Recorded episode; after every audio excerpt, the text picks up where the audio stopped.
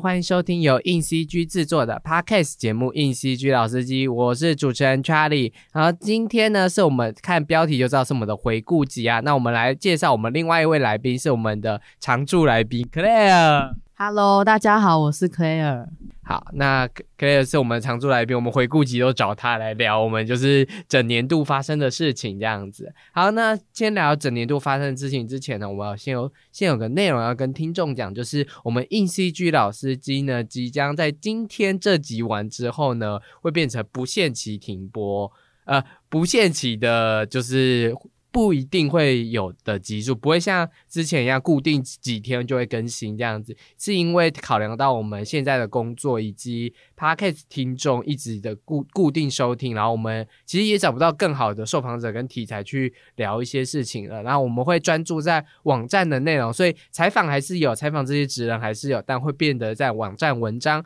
所以大家有兴趣的话可以去关注 ECG 的脸书跟 IG，都可以看到这些网站文章这样子。好，那进来。有可能就是最后一集，也我也不要说最终集啊，之后有可能还是会偶尔会有一个 podcast 的内容这样子，有一点感伤的，有一点不感伤，但没关系，我们还是来回应一下听众的回馈。啊，有一位来宾 Emily，她来分享就是她的听众的回馈，她是听了第三季的第六十五集，她去了 Friendo Sony，然后。的合称是 Nora，然后因为他有去加拿大工作，然后也有在蒙特楼啊，或者是魁北克工作，然后他分享了一些一些他在那里的辛苦谈。然后 Emily 说这节内容来宾的分享给他了一点信心，也是因为他今年刚在蒙特楼上完 VFS 跟 Animation 的课程，然后现在遇到罢工，有点找不到工作，心情非常低落。然后他的成功与努力让他多一点动力。那我们也谢谢 Emily 的分享，这样子。那我们聊完了听众回馈，然后也稍微告。知了我们这一次的一个可能八 case 后续的走向。那我们今天要回到我们内容，就是二零二三的年度事件呐。然后二零二三你发生了其实很多事情，这样，但我们总结了四项要来分享的。第一项呢，就是我们的 AI 工具大爆炸这样子。我想可能应该很有感，去年。AI 工具的兴盛，对于动画圈或对媒体圈，应该都是很大的影响吧？对，就是像 AI 这些，应该大家都可以知道，就是它一爆发之后，其实很多工具开始出来嘛，然后也有很多人开始在想说，AI 到底要怎么帮助自己的工作啊，或是会不会被 AI 取代？这种比较令人担忧的议题就会开始出现，这样子。其实，因为我们 E C 就写了很多 AI 工具，然后我必须跟大家讲，我本来想要倒数的是十个 E C G 年度新闻，但我们后来发现做不起来的原因，是因为十篇新闻里面有九篇都是跟 AI 有关，就表示就是大家真的就是很努力的在。探索就是跟 AI 有关的事情，可能 AI 对大家的影响也很大。这样子，那我们来讲一下，今年第一个就影响大家很深的是 ChatGPT 嘛？我相信这个也影响我跟 Clare 很深。这样子，那你觉得 ChatGPT 影响到我们什么？这样子，ChatGPT 的话，我个人影响最大的应该就是可以帮助我写文章吧，跟翻译这类的事情。这样，尤其是它可以同整一些摘要。比如说我写一篇文章，写完之后也可以请他帮我看有没有哪里不通顺啊，或是哪哪里需要改的这样子。但我觉得现在用起来还是可能，因为我们我用的是免费版，而不是付费的，所以它其实有时候好像指令会突然跳掉，就是它还是会一直用简体字回我啊，或是用我我没有要的答案这样子。对，但其实主要整体来说还是省了一些省了一些功力去做一些。比较前端的准备，这样。至于查理的话，就是我觉得 ChatGPT 除了这个以外，我觉得其实在资讯同整上也变得比较方便，因为我们其实编辑们常常要看大量的新闻，然后看大量的摘要这样子，然后 ChatGPT 跟一些 AI 的小工具，可以让我们在整理新闻之后，大致上马上了解到这篇新闻在干嘛，值不值得给台湾的受众去做报道这样子，然后。所以我觉得这些 AI 小工具算是也节省了蛮多时间，但也没有一下子节省到三小时之类，大概都都帮我节省一个小时多左右这样子。那 ChatGPT 我相信其实很多人都应用访问范围很多，像我们其他编辑有用 ChatGPT 去想，哎，杂志的新主题可以做什么，或是哎想标题。我觉得这种有趣、有生产力，或者是有一点需要活化脑袋跟 ChatGPT 聊天的话，有时候会增进自己的一些哎另一种思考，我觉得是蛮不错的。这样好。接下来，其实大部分我们跟硬 CG 有关的 AI 工具，其实都是 AI 绘图类的工具。从 Midjourney 二零二二年开始爆红之后，二零二三年有很多 AI 绘图工具诞生，例如梦想的 Moonshot，它在 l i e 上面可以搭载，你在 l i e 上面就可以生图。那时候梦想还有跟我分享，就是他们有经营那个 Moonshot 社群，那个社群非常的活跃，这样子，就是很多人，甚至还有人在里面就帮你写了一个。指令就是你可以简单按几个指令，你要科幻风格什么指令，你只要简单按几下就可以生一张图。就是有人花时间写一个类似像网页的东西，然后我就觉得哇。就是大家好闲 没有，就是就是很很认真的在经营这件事情这样子。然后我们现在要提到的 Stable Diffusion 有出了一个新的外挂 Control Net 这样子，因为 Control Net 其实是一个可以让图像更控制的一个东西，这样它可以你可以画一个简单的草图的分镜，你想要人在右下角，人在左上角之类的，它就可以。帮你依照那个分镜去生出图，它又更有效的控制 AI 绘图这件事情了。我觉得现在的 AI 绘图都有有效的话，如何更控制？如何不是随意生成？我要这样子的东西，它就能马上生成这样子，这是 AI 绘图的一个路径。然后当然一些大厂也开始进入 AI 的领域，像 Adobe 就很成功，他们推出的 Fire Firefly 又有用到 Photoshop Illustration 这样子。然后我们的美术编辑有。会用这个工具去帮忙做一些事情，这样子帮忙去我发想创意啊，或者是真的生图都还蛮方便的。这样，然后接下来我觉得这个工具是这两个我们要讲的工具是改变动画界最，而且也是让动画界最惧怕的，应该就是那个 Wonder Studio 跟 Runway 的卷 One 跟卷 Two，因为他们都是做动画出来的，而且他们就是可以做各种不同的动画风格，这样子就以往。可我们可能做动画要花三天四天，甚至更久做那个东西，但他们现在就是可能跑了个二十四小时之后，哎，就出来了。这样，你只要有真人影片、真人实拍，它就可以跑出来这些事情了。虽然准度没有到很高，就是你下关键的指令跟那些指令还是会有一些，应该要怎么讲，就是毛边或者是一些就是没有很漂亮的边缘这样子，但。它基本上那个动态大致上都已经呈现，而且你要什么风格，其实它就是那样子的风格这样。所以 AI 工具真的是非常的非常的多这样子，所以 AI 工具也衍生出了一个，因为 AI 其实是需要算图的，就是需要大量的硬体设备，所以就有一家厂商其实就是其他一。已经在着重在 AI 已经很多年了，刚好他们就搭，刚好大家也关开始关注了，他们就搭上这个顺风车，继续推出他们的东西这样。那我现在要讲的是，就是 NVIDIA 的那个执行长黄仁勋，就是他今年五月底的时候有在台北国际电脑展的时候来来台湾嘛，那那时候就是有在分享一些，他讲一些 AI 将会革新产业的未来，所以他那个时候一讲的时候，其实。有带动相关的 AI 概念股大涨，应该相信不少人也是在那波有感受。啊我怎么没有先买那个股票这样子？对他其实其实他好像一每次一来都会造成很大的旋风这样。除了就是 AI 相关的事情，我觉得媒体最喜欢捕捉他去哪里玩，还有他的外貌造型，对不对？对对对，之前好像我记得有一个影片是他好像去看到个街头艺人表演吧。然后在现场点一首歌还是什么，就是蛮多那时候新闻媒体有看看到这消息，写成新闻，然后这新闻也蛮蛮不怎么样，但也是很红的新闻。这样，它瞬间变成了一个类似像 KOL 的概念，但它确实是这个这个 KOL，就是如果要说新时代的新科技的话，它确实是。新科技的 KOL，但它好像慢慢的就是更多 KOL 的那种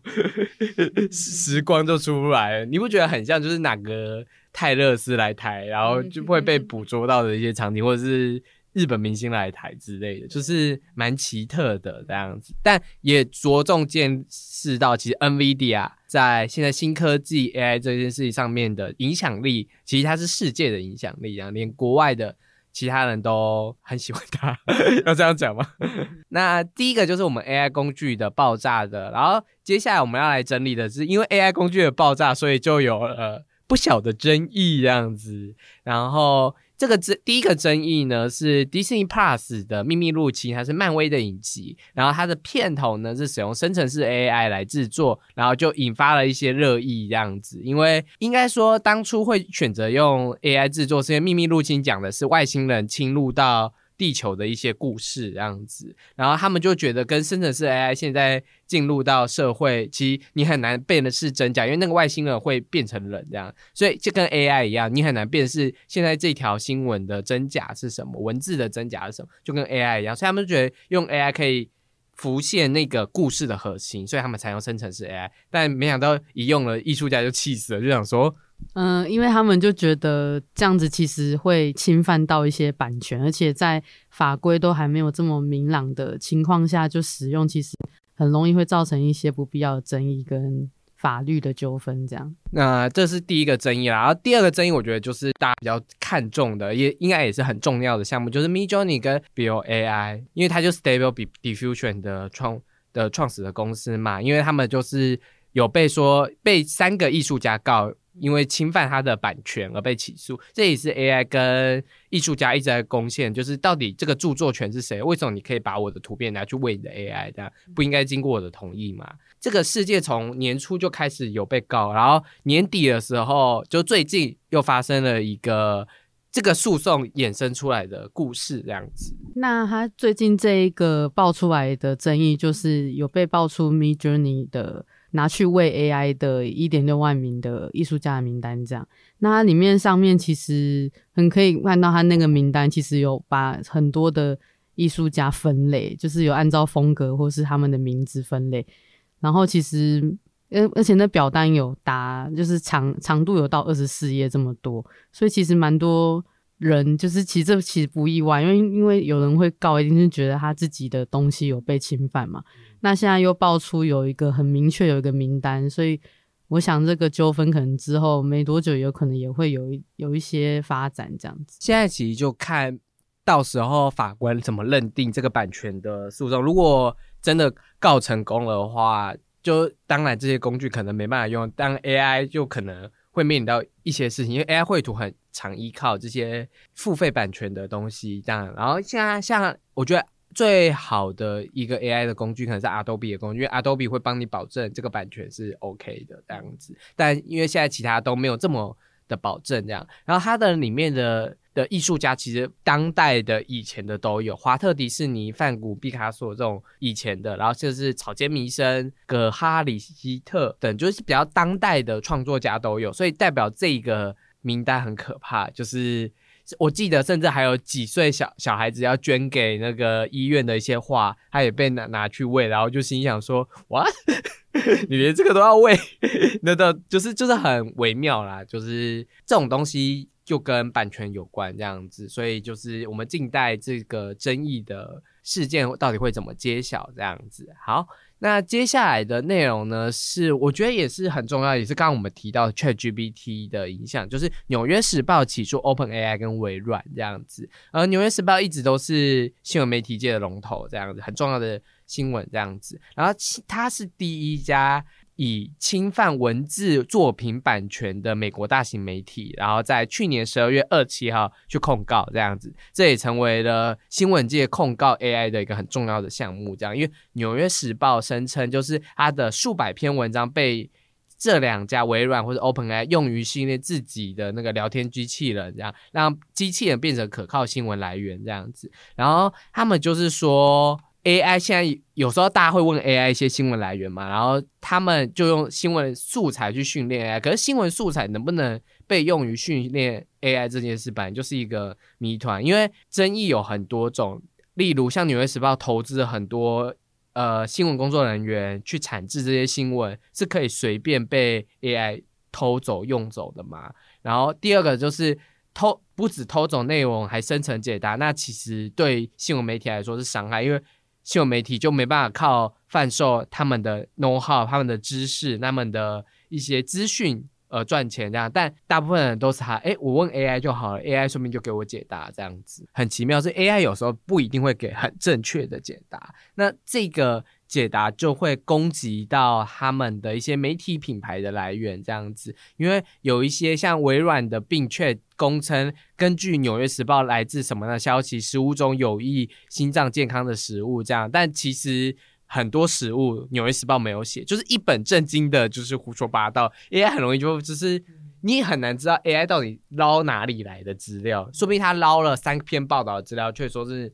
纽约时报，因为纽约时报最大之类的，所以对新闻媒体造成的伤害有这些这样。那 k a r 你怎么看这个新闻？对于你觉得 c h a p 对新闻业的伤害这件事呢？嗯，我觉得就是刚刚 Charlie 讲的，就是纽约时报有控告他们，就是把他们的数百万篇的文章拿去训练 AI 嘛，我觉得会蛮影响一些视听观众的。对于去怎么接收资讯的看法，因为现在可能大家都很很依赖科技嘛。那假如现在 AI 就是已经大家越来越依赖这个科技的话，其实就很有可能你什么事你想到的第一件事一定是打开问 AI，就跟我们现在第一件事会想到 Google 是一样的事情。所以这样其实会蛮，如果假如 AI 这件事不是一个很正确的一个资讯，或是它其实给你的就是一句话，而且每个人给的答案可能都不一样。因为可能根据你怎么跟那个 AI 聊天，他可能就会想要给你他认为你会喜欢或是你会认同的一个答案。但其实应该说他给的答案也你也不知道它的来源是哪里，或是他讲的是不是正确。但通常他都是给你一句话，很简短一句话，就说哦，那我知道这个事情的答案了。那我可能大家看了之后也不会再多加去。再去查资料，想说他讲的是不是正确？因为我觉得应该不是很多人接受资讯的时候都会在做这一道的防护吧，就是让自己接受资讯是觉得哦是正确的。应该很多人还是，比如说新闻媒体讲什么你就觉得是这样，或是 AI 讲什么你就觉得是这样。但其实回到本身，可能还是要，就是人可能还是要想他自己怎么去独立思考这件事情。就是科技虽然很快速，但是怎么？你怎么接收资讯才是你这个本体的存在意义吧？我自己这样觉得，非常的好，这样不愧是我们媒体专业的 素养，有媒体专业的素养，这样我我我觉得讲的一定是特别好，这样，因为老实说，现在的不论是哪里来的文字讯息，你都会。应该要保持个问号，因为其实就连我们没编辑写的，也是我们经过我们的审核，经过我们的脑袋，觉得它应该是这样。我们有时候会精选一些哎好看的短片、动画之类，也都是我们哎去找资料，然后觉得哎这个应该大家会喜欢的，所以一定媒体就是有把关者。现在变成 AI 是一个把关者，然后这个把关者你还不一定知道他到底是用什么方式把关的，这一点就是。蛮危险的一个状态，这样，所以这就是呃，二零二三年发生的 AI 争议。我相信二零二四年这些争议应该都会有一些结论，这样，因为毕竟都已经告上法院了，法院就是会有法条去依据来去做这个准则。然后 AI 法其实也在欧盟也开始快速的讨论了，所以 AI 的事情可能在二零二四年还会继续的发展下去，这样我们就敬请期待。哦，然后这些报道呢，硬 CG 都会报道，所以来追踪硬 CG 吧。好。今天第三个事情呢，我觉得这件事情应该大家都听过很多次了，就是好莱坞罢工这样子。但我觉得它造成的影响，对特效业、对动画业造成，对甚至对影视业造成影响，其实是蛮多的这样子。那我们请 Clare 讲一下，就是这一次事件的始末好了。那我先简单讲一下好莱坞罢工的大概事件发生点。那它大概是在去年二零二三年的五月的时候开始，就是有编剧罢工出现。那接下来就是七月的时候，有演员的罢工也跟着出现。那因为一开始编剧的时候，其实大家可能还觉得没有影响这么大，因为毕竟编剧跟演员之间才还是他是幕前跟幕后嘛。直到演员就是开始罢工的时候，大家发现啊，我很看一些首映会啊，都看不到演员来就是宣传啊，才有一些才会发现哦，其实演员就是这这些人都其实很重要，可是。大家都没有在这个产业是没有被特别重视的，这样，所以那时候这些主因也是因为 AI 的原因，就是因为像 AI，像刚刚有讲到 AI 很容易会可以直接喂东西给他们嘛，那他可能就会把一些编剧的一些想法，可能就会可能也会被影响，或是像也有片场甚至有提出说，就是要用 AI 直接去把用那个换脸，就是取代那个好莱坞一些演员的，就他觉得不需要再请灵演，他可能就是之前有拍过他的，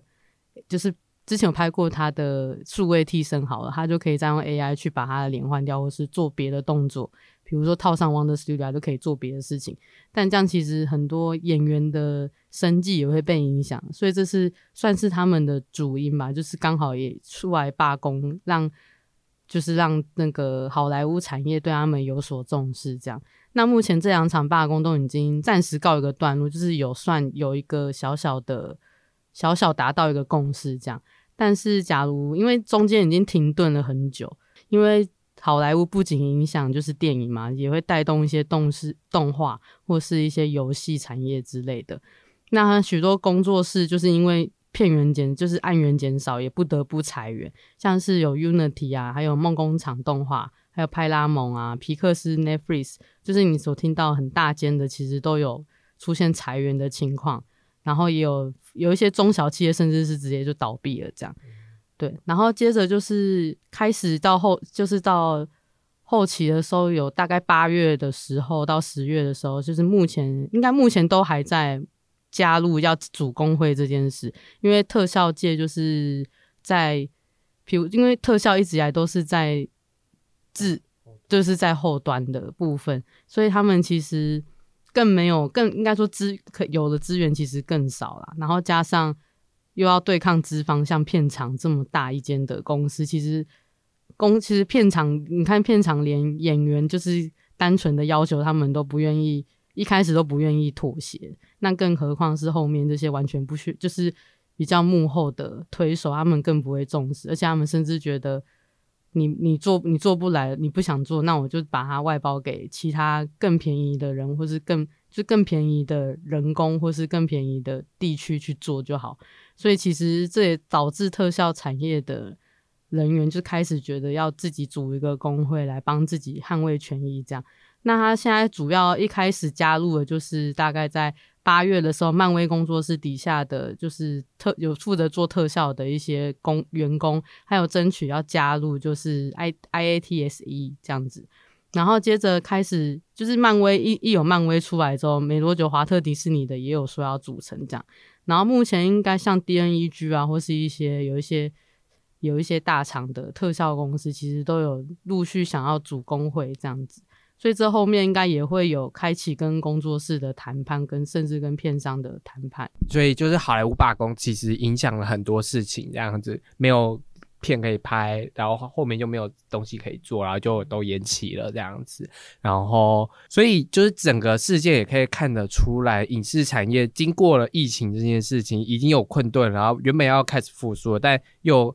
有一些阻碍，这样不论是 AI 或者是演员跟编剧对于费用的一些困顿，或者一些想要提升的东西这样子。然后，其实二零二三年对于串流平台、对影视产业也是蛮变动的一年这样子。因为呃，说老实话，疫情完之后要让人们回去电影院看电影，我觉得变得很难。就是你要有一定的东西。一定的推力，你才推得动他们去电影院看。呃，不会像疫情以前这么容易就破五亿、破一亿票房之类的。就是它已经变得是一个很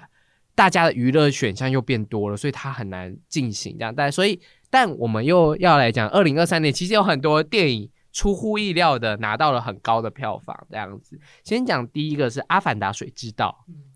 阿凡达水知道应该不用说，因为阿凡达第一集真的卖太好了，全是全球第一名，所以大家其实就想看第二集，而且第二集又在卖它的特效，卖它的就是技术力啊，就是你一定要来电影院看这样子。我觉得这件事情就是疫情之后最重要的东西，就是我你这个东西一定要来电影院看。现在大部分人的号召都是这样子，你怎么看待？就是很多电影开始要往说你一定要来。电影院看这件事情的推力呢？嗯，我觉得现在疫情疫情后，因为疫情前的时候，应该说疫情时期，大家都很待在家嘛，或是都看一些线上串流的影片，因为很少进电影院，甚至电影院还有中间还有一度就是没有开嘛。那其实这样其实也导致我觉得大家的观影习惯有渐渐的改变，然后加上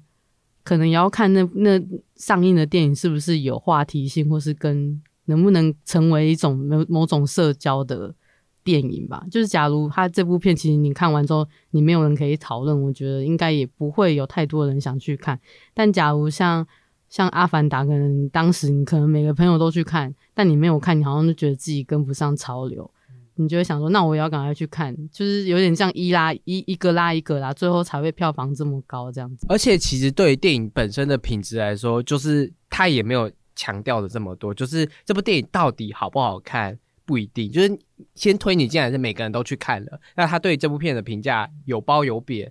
就最好，如果全都是贬的话，应该就是不会带人进场。但有褒有贬这种电影，很容易就带人进来，就进场就讲说，哎，我都要来看这部片到底是好看还是不好看这样子。对，所以这种电影反而比较容易被讨论出来，就是真的有话题性的电影，而不是我看完之后，我只能跟你讲说，哎，刚刚那部电影我也不知道在干嘛，就是不知道在干嘛的时候，你也更不想讨论这样之类的，就是那种有好有坏的，反而容易讨论这样。那今今年、去年就二零二三年。最大家最受欢迎讨论的，就是因为他从迷音开始爆红的，就是芭比跟奥本海默，他们有一个巴本海默迷，这个迷真的是天才，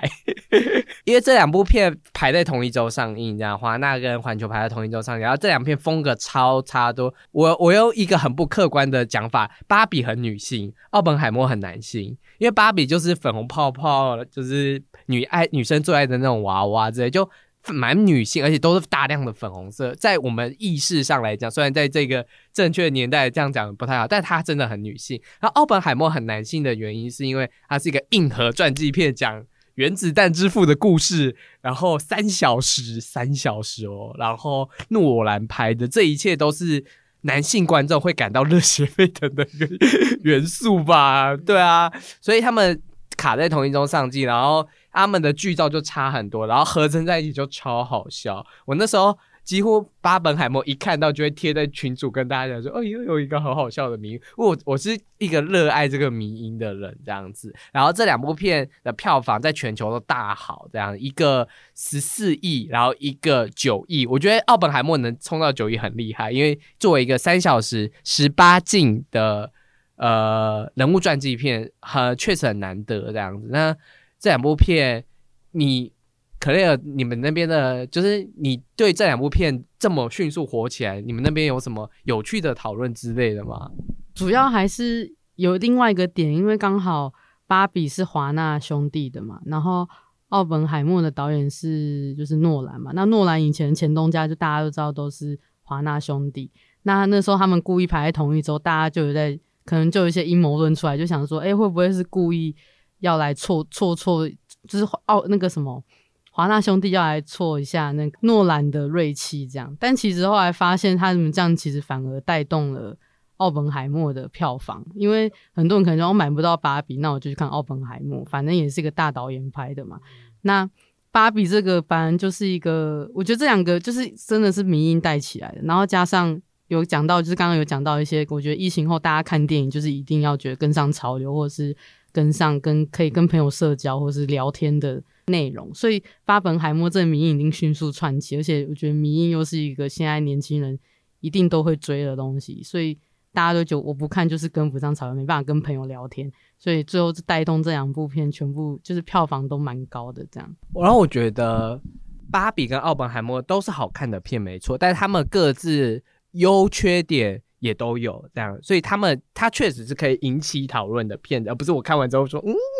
什么意思之类。他至少就是你很明确的，有些人喜欢，有些人不喜欢，这种事情才是最容易讨论的。这样，但呃，奥本海默有发生到一个争议，是他在宣传的时候讲一件事情，然后引发的在特效业就是有他罚他嘛，就是特效业有就是有小讨论的声音出来，然后有。观众发现到这件事，那这件事的始末，我们就请 Clare 来讲一下，这样子。好，就是奥本海默的争议，他其实当初就是因为导演诺兰在一个外媒专访的时候，他就有特别强调说，他的这部片是没有任何 CGI 镜头的。那这个其实后来在产业，就是在特效产业，其实也引爆一些正反讨论，然后也有也有人认为说啊，他这样子都没有用 CGI 很厉害，但也有人觉得怎么可能都没用。所以后来其实这件事也有衍生出来另外一件另外一个争议，就是有一个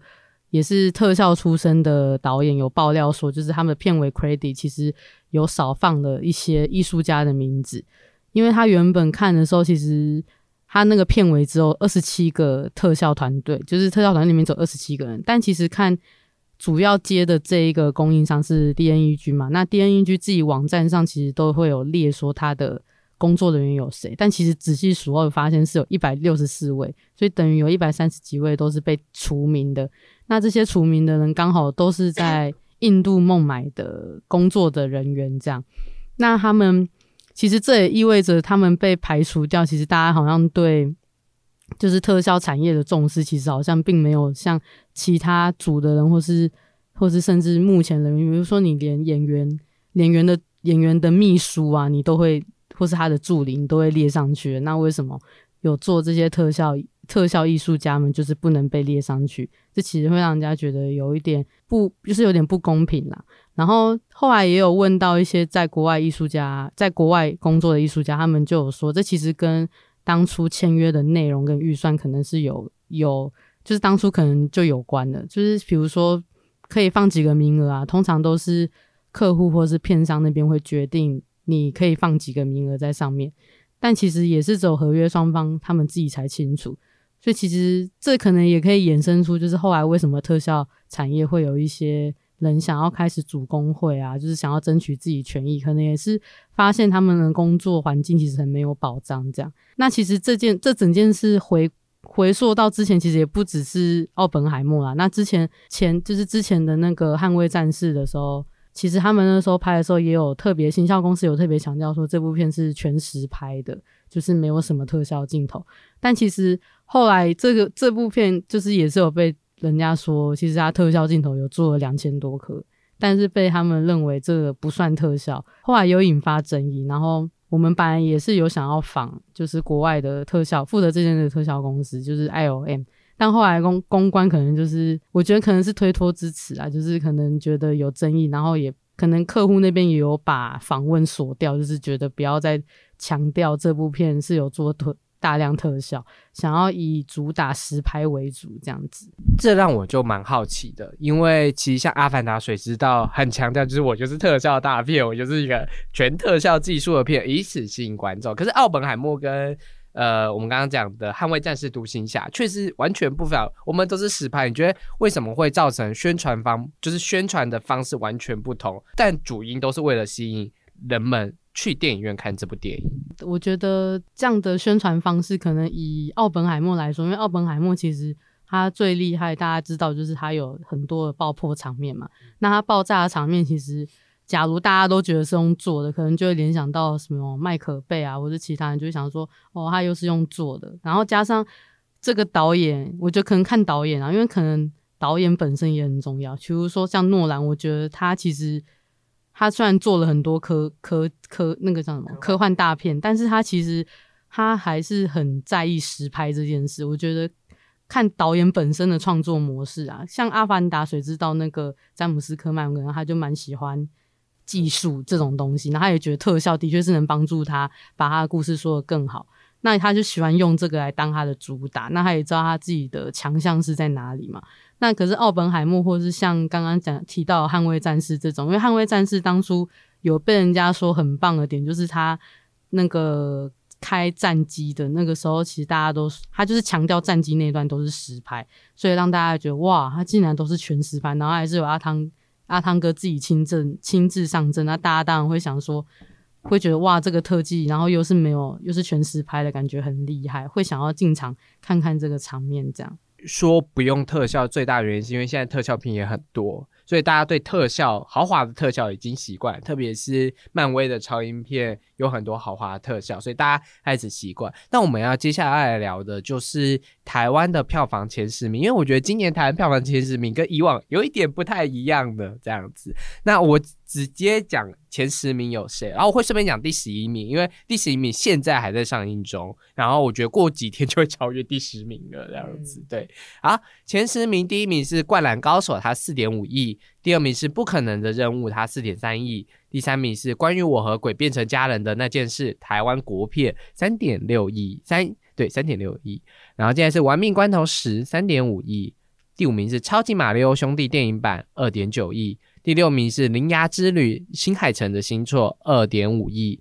第七名是捍卫任务四。基努里维的新作二点二亿，第八名就是刚刚讲的奥本海默二点二亿，第九名是芭比一点八亿，呃，第十名是名侦探柯南也是一点八亿这样子，然后它是一亿八千三百七十七万这样，然后第十一名呢只跟它只差了两两两百万吧，是苍鹭与少年一亿八千零一零十八万这样子。好，看到这个。榜单，可能第一个想到的是什么？我我第一个想到的话，应该是就是超级英雄片，几乎没有落在十名吧。就是以往可能看到都是漫威系列的会霸榜啊，像之前可能复仇者联盟四啊，光复仇者联盟可能出它就一定会霸榜，然后然后或是蜘蛛人，蜘蛛人这样子。但他现在其实刚好这一年撇除没有复仇者联盟像这种集结式的大片之外。他出的一些，比如说后面的小人物的那种续集，其实都卖的没有到很好。那其实也可以看出，就是超级英雄片其实有大家逐渐有发现，它已经有点公式化，然后加上又慢慢的比较没有注重在剧情上的规划吧，就是会觉得像之前漫威前十年在规划他们的整个剧情的时候，你会觉得哇，感觉很缜密，然后。也让粉丝会觉得哇，真的很想继续看下去。他们到底是要怎么发展？他们要怎么集结之类？但我觉得自从从复仇者联盟四就是终局之战结束之后，其实漫威有慢慢就是有走下坡，就是可能刚好第一代的英雄都有一些都落，就是有一些死了嘛。那有一些就是已经淡出或是退休了。那现在就是要看新的人要怎么把下一个故事再带出来。但现在感觉起来。好像还没有把观众又把他拉回来那个凝聚力。其实有几个主因啦，第一个是影集，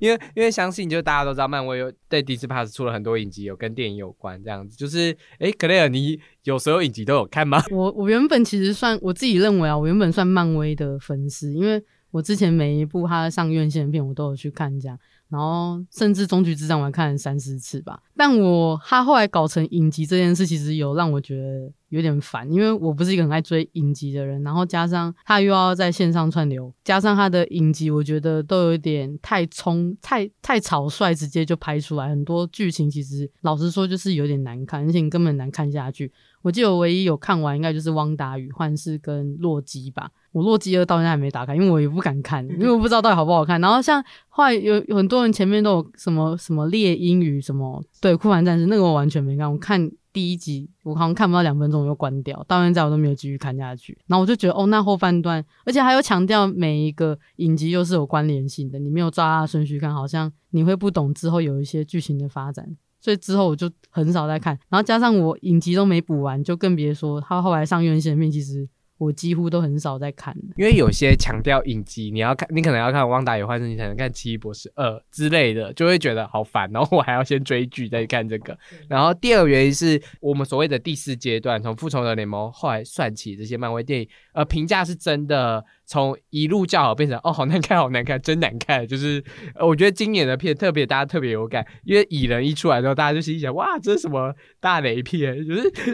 从从雷神说的是我看到神奇，因为我很喜欢雷神说的三，然后我看雷神说说这种大烂片，我快气死了，脑中风。然后我想说蚁人二先来让就是。我记得是你先去看吧，我记得克莱尔先去看，我就说，哎，克莱尔，你可以跟我讲，然后结果你看完就说，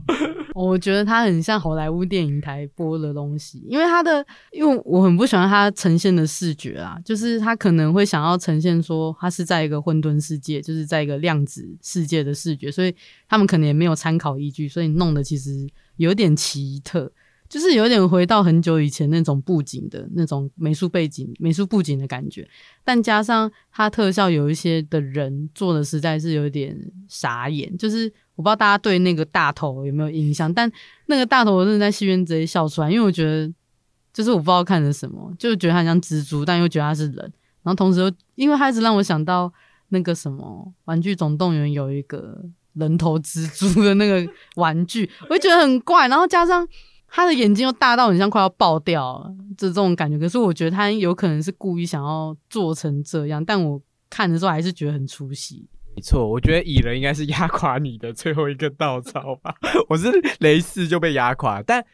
今年最好的是《星际异攻队三》，可是台湾好像比较不喜欢《星际异攻队》系列，就是历年来，就算《星际异攻队三》蛮好看，我自己觉得超好看，但就是台湾就是不喜欢进宇宙的片子这样子，就是漫威乖乖在地球的。好，呃，台湾票房这前十名，我第二个看到的意思是，我觉得台湾人真的很喜欢动作片，就是。好啦，以前就知道台湾人很喜欢动作片，可是今年这个榜单就是动作片称霸很多。第二名是不可能的任务，大家就想看阿汤哥炫技嘛，因为那时候其实也是七月，奥本海默跟芭比在国外很红，然后他不可能任务在国外没比较没那么红，但反而在台湾就是他就是一直第一名，好像逆势超过了芭比跟奥本海默这样，就是一他们一直在抢 IMAX 厅之类的这样，然后不可能任务就很主打那种阿汤哥实际要干嘛，然后我觉得前面那一年。捍卫战士就是阿汤哥又再吸一票台湾的粉，台湾超爱他这样。那个不可能一出来之后，台湾就是真的是始终粉丝超热血弄出来这样动作片强势。然后第三名关于我和鬼变成家人那件事，我可以理解他是，我可以觉得他是一个动作片的变形，这样就是他灵异、爱情、动作、呃警匪之类的，他动作戏也有多也有飞车追逐那些，所以我把它算在。动作片里面，但我觉得他不是因为动作片而闻名，这样的，他是因为我其实也不晓得他是因为什么闻名，就是他他就是默默的大家都都有去看，然后就被话题又被炒出来了。感谢就是可能光看粉丝之类的，就是就是我觉得这是天时地利人和的作品，演员有人气，导演的类型掌握很。有一定的水准，从以前累积的经验到现在有一定的水准，加上他们剧本做很多填调这件事情，就是他们做了很多功夫在这部片上面要卖座这件事情这样子，所以这部片就卖座了。但我觉得台湾人可能有一部分是有动作场面，所以才会让大家觉得没有那么无聊这样子。然后第四名是玩命关头，我不用说了，台湾就是爱玩命关头，台湾就是爱。这个东西，我因为我没我任何一集《亡命关头》都没有看过，所以我也不知道重论平衡器。但就是它总是会在榜上面，就是动作片这样。然后我要特别说的是《捍卫任务四》，呃，金努里我不知道什么时候台湾有这么多粉丝了，这样。但就是《捍卫任务四》也是靠动作片。卖座的，而且我记得它是限制级，所以我就会心想，它怎么可以卖的这么好？然后我觉得一样也是明星魅力，大家大家都有去看加动作片这样。然后第十名虽然它是动画片，叫《名侦探柯南》，但我觉得它是动作片，它已经是动作片，所以台湾人喜欢也好像是很合理的事情。而且一集又比一集更夸张，票房更好，动作戏又更多，这样，所以。我看了这十名后，我还是觉得动作片还是兴盛的，所以台湾片商可以考虑就是一直做鬼片，有时候考虑动作片可能也是个不错的选择。这样好，那你我你这一个榜单，你还有看到什么变化吗？那他刚好，我觉得刚好这几部像《不可能任务》跟《玩命关头》还有《捍卫任务》这三部。就是比较是好莱坞的动作片，刚好他们可能也要接近结局，就是最终章了，所以可能也开始比较多人想说，哎，那我继续追好了。因为《玩命关头》可能还有后面几集，所以这个不讲。可是《捍卫任务是》应该我记得是最后一集，像《不可能任务》其实也是倒数第二集，下一集就会是最终章了。这样，然后《玩命关头》我自己是觉得大家会很喜欢，就是。我觉得就是有一种从头，就是有一点像追名侦探柯南的感觉，因为我觉得这两部每次每一年出的时候，我都觉得这两部好像都在互抄还是干嘛，就是一样有车子嘛，然后有时候名侦探柯南也是会有一些，比如名侦探是弄滑板嘛，它是滑板飙车，那玩命关头是用赛车在跟人家飙，可是我觉得亡命关头已经有失原本他作品的精髓吧，因为原本精髓就是在讲一些。街头飙车，但现在就变得好像哦，他们还可以变特务啊，然后还去办案啊，然后还干嘛？我就觉得哇，他们真的简直就是跟不可能任务差不多。其实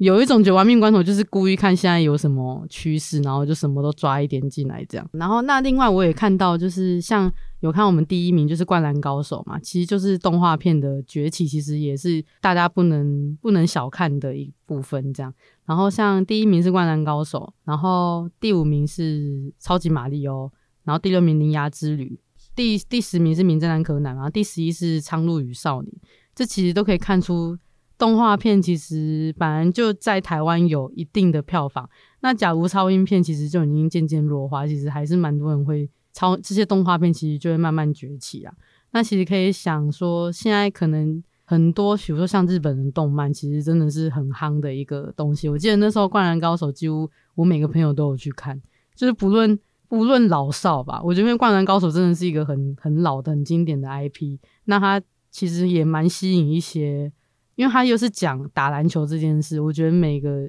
可能每个小男生年轻的时候一定有打过篮球，或是一定会有跟朋友一起聊过《灌篮高手》这种的。小小回忆吧，所以他们其实《灌篮高手》，我觉得真的有一部分真的是靠很多回忆去把他的老老观众跟新观众都带进去。这样，那《超级马里奥兄弟》就更不用讲，它也是一个很经典的 IP，就是大家都玩过《超级马里奥兄弟》的游戏。还有，它还有乐园，对，它还有乐园，就更别说它这个 IP 就是已经有名到，我觉得一定没有人不知道吃蘑菇会长大，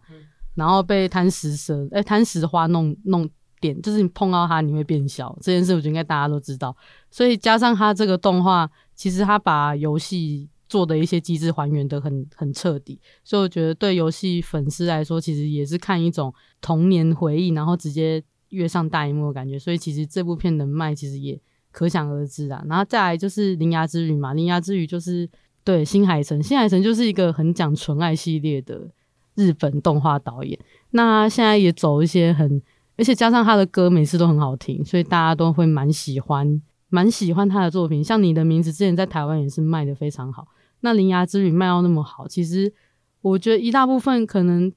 他还是有带一些感动的元素啦。然后加上他的那个椅子，就是他那椅子其实蛮，我觉得是有点迷。我自己是觉得那椅子有点好笑，就是我之前看的时候觉得，诶，为什么？男就是为什么男主角是转身成椅子，然后跟女主角谈恋爱，这样会觉得有点好笑。然后有几幕还是女主角还踏踏到那个椅子上，我就觉得他那他现在到底在踏男主角的哪里？就是觉得很奇怪，就是他是一个椅子，因为想说他到底如果转身成一个椅子，他到底是。在踏他的哪里？在踏他的大腿，还是不小心踏到其他地方？这就不好说。我从来没有想过你居然是，我从来没有想过你居然是这样想这部电影的。他到底在踏哪？因为他在他在踏的那时候，他其实有故意带男主角，让有一点尴尬，或是发出很奇怪的声音。我就觉得，所以是不小心踩到什么吗？这样子。再就是第十名的《名侦探柯南》，就更不用讲，《名侦探柯南》每一年他一出就是一定破亿，没有破亿他就不叫《名侦探柯南》。那这部片就是一定吸引很多大小粉丝都会去看，大粉丝就是我啦，我这个老粉丝也是很爱看，我每一年都会跟我妹一起去看这样，因为这部片已经变成有一种，好像今年对我今年没去看，就是我没有过过今年这样。像之前有一次《名侦探柯南》好像有，因为不知道为什么没有，有一年好像没有，应该是疫情吧，我忘记了。然后那次就没有进戏院看，然后就觉得哈，好好好怪，就觉得今年少了什么。所以每一年都还是会去看，然后我觉得小爱帮又默默帮他刷了很多粉丝，这样，因为今年刚好是以灰爱为主体这样子，对，科爱派。怒刷这样子，然后，第十一名《苍鹭以上》也是宫崎骏的新作，这次很特别，他们在日本的时候打的也是零宣传，搞得很神秘这样子，然后大家都以为这是他的遗作，所以大家也想说哦看一下这样子，然后就觉得宫崎骏三个字一定要看一下，那事实证明，哎，他真是顽皮这样子，然后。而这部片也是还蛮值得讨论，因为它正反评价也很，就是它也不太像给小孩子看的，然后正反评价也很两极这样子，然后但它票房慢慢快要超过，然后每一周都有海报，我这是第一次看到片商每一周都发不一样的海报，然后我看看到有人每一周都去看，为了那个不同的海报这样子，那事实证明。宫崎骏真的是一个商标啦，就是在台湾是一个很厉害的商标这样子。那在他在北美其实效果也不错，就是大家也喜欢宫崎骏这样子。好，那这就是台湾的前十名。那国外的前十名我们也可以稍微讲一下，有一些跟台湾重复，当然有一些我觉得很特别。第一名是芭比。呃，十四亿这样子，呃，第二名是超级马里奥兄弟电影版十三亿，然后第三名是奥本海默九亿五千万这样，然后第四名是星际义工队三八亿这样，这是唯一二上榜的超级英雄片这样子，然后第五名是关关头七亿，然后第六名是蜘蛛人穿越新宇宙六点九亿，我觉得这很不一样，就是台湾的蜘蛛人新宇宙只有一亿多，但北美却很高，就北美对蜘蛛人穿越新宇宙，可能蜘蛛人动画就已经有一定的热爱，蜘蛛人也是。国际美国很爱的一个东西这样子，然后加上它就是一个历久弥新的超级英雄 IP 这样，然后它有达到它的新高峰这样。但我觉得画风台湾人不算是百分之百接受，但在北美接受度，在全球或北美接受度蛮都蛮高的这样。然后第七名很特别，它是中国的片，是《满江红》，然后好像是张艺谋的新片，就是只靠中国市场就拿到六亿。六点七亿的美金哦，然后第八名是《流浪地球二》，也是中国的片。第九名是《小美人鱼》，五点六亿。然后第十名是《不可能任务：致命清算》，第一张五点六亿这样子。好，那这个全球的趋势呢，有一部分可以看到中国电影的内需市场逐渐可以跟国外匹敌，这是一点的。然后第二点是可以看到国际跟台湾的差别，这样像《星际攻队三》超英电影还是有一些在榜上这样子。然后《小美人鱼》。就是政治正确，虽然我们不评价这个政治正确有好有坏，但还是靠着一定的人气 IP 指数上上榜到前十这样子。好，那这就是我们全球电影的走向这样子。好，那。我们二零二三年度事件就讨论到此啊，非常感谢，就是大家陪伴我们度过就是这个时刻，然后也带我们一起回顾，就二零二三年影视产业、特效产业发生什么事情这样子。那之后呢，硬 CG 都会持续做报道专访，那大家有兴趣的话，都可以点硬 CG 的脸书跟 IG 去追踪。那 Podcast 呢，你你不要就马上取消订阅了，就是不之后会不定期推出，说不定下一集就是超级大咖来采访这样，但。也非常感谢，就是大家这两三年一直听我们访问这些各国的来宾，这样子。好，那这里是由硬 CG 主持的 Podcast 节目《硬 CG 老司机》，我们下次见喽，拜拜。